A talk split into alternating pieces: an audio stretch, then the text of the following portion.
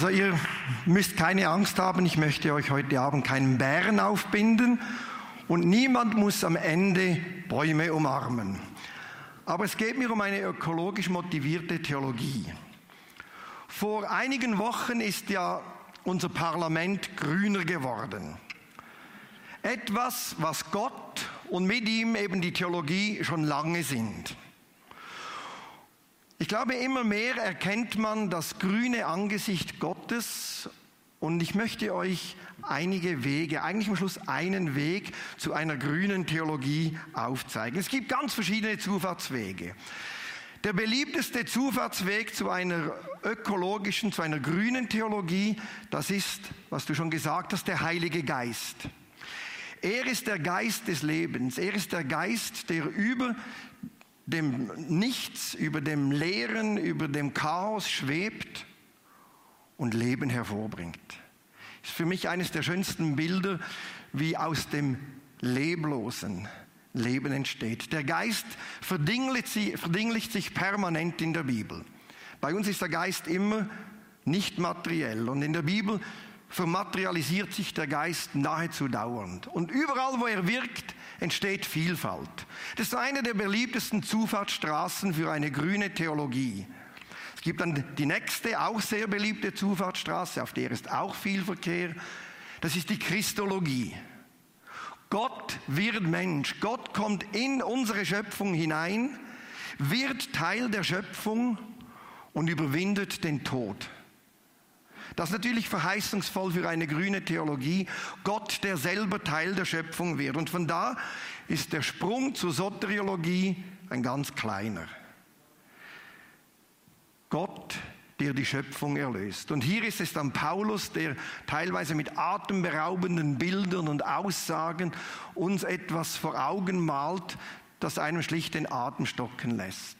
Zum Beispiel, wenn er im Römerbrief davon schreibt, wie die ganze Schöpfung seufzt und sich auf Erlösung sehnt. Oder dann Christus, der alles in allem versöhnt. Alles in allem und damit meint Paulus alles. Er meint den ganzen Kosmos. Also nicht einfach nur mich und Gott oder noch vielleicht gerade meine Mitmenschen, sondern alle Kreaturen im Kosmos. Alles, was getrennt wird, wird vereint. Und dann gibt es die königliche, die letzte der Zufahrtsstraßen. Das ist so die Hauptautobahn. Das ist unsere Hoffnung. Das wunderbare Bild am Ende der Bibel, Gott, der wieder in seiner Schöpfung wohnt. Die Schöpfung als Wohnstätte Gottes, so wie eigentlich am Anfang gedacht war. Und alle bei ihm geladen am Tisch. Die ganze Schöpfung, alles ist da. Es ist ein unglaublich schönes Bild. Ich glaube, manch grüner Partei fehlt es an derartig grandiosen Visionen, wie wir sie in der Bibel haben. Das sind so die Hauptzufahrtsstraßen. Aber heute kommen wir auf einem Schleichweg oder einem Nebenweg zu einer ökologischen Theologie. Und zwar möchte ich euch heute die Legende erzählen vom heiligen Gallus und einem Bären. Also dem binde ich euch nicht auf. Keine Angst, der ist Teil der Geschichte.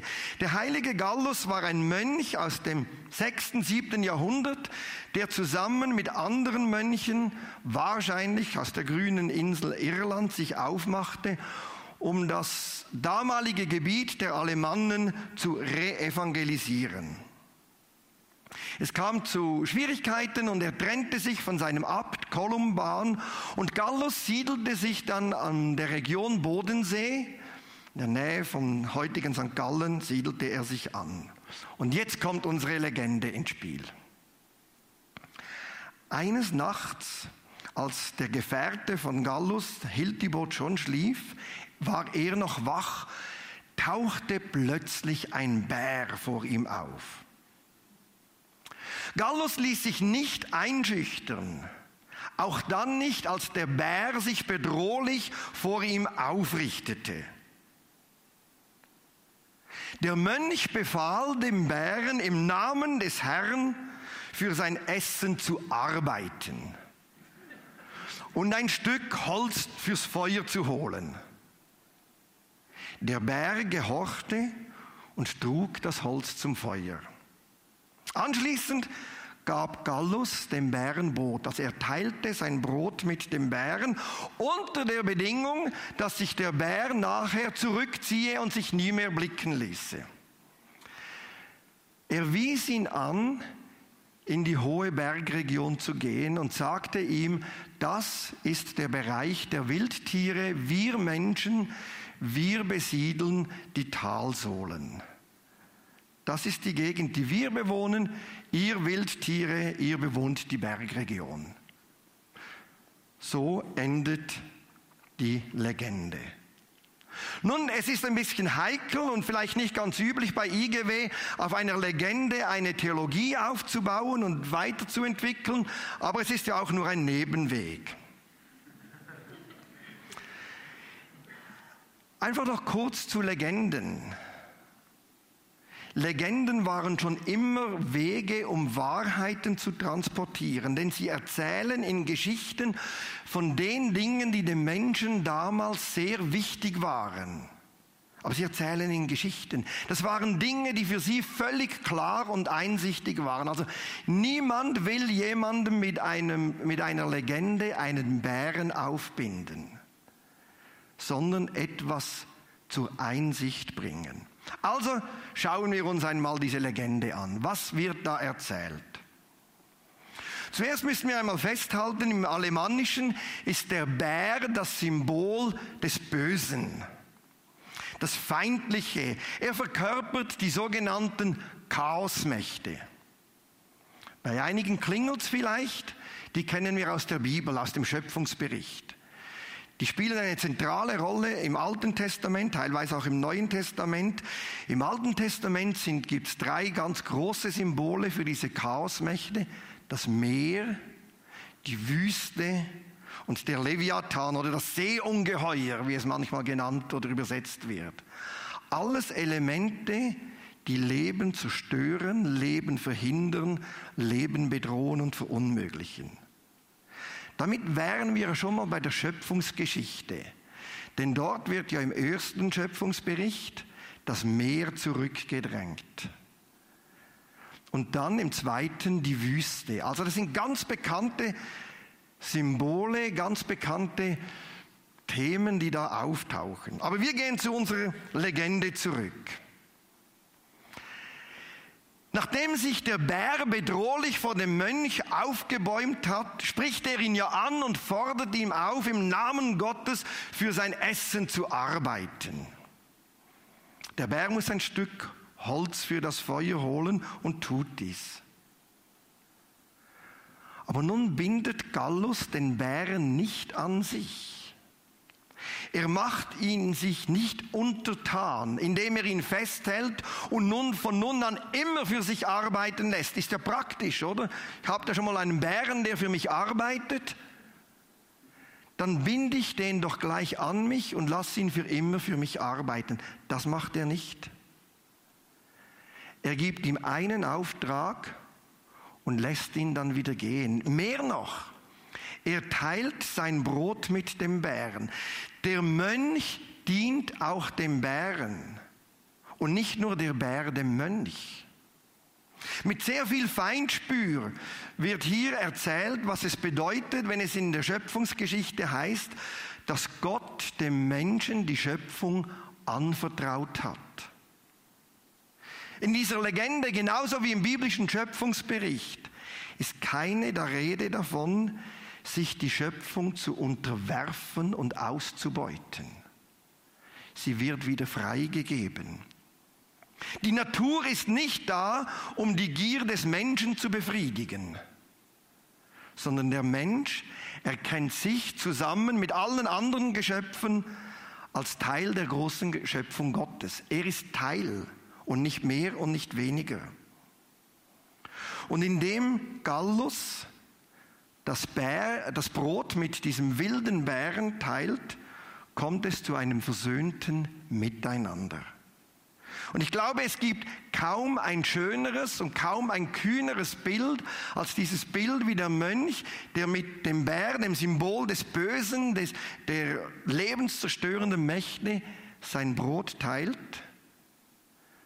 als dieses Bild und es drückt dann aus, was Paulus meint, wenn er sagt, in Christus wird alles miteinander versöhnt, was getrennt ist. Alles. Restlos alles. Jede Trennung wird völlig überwunden.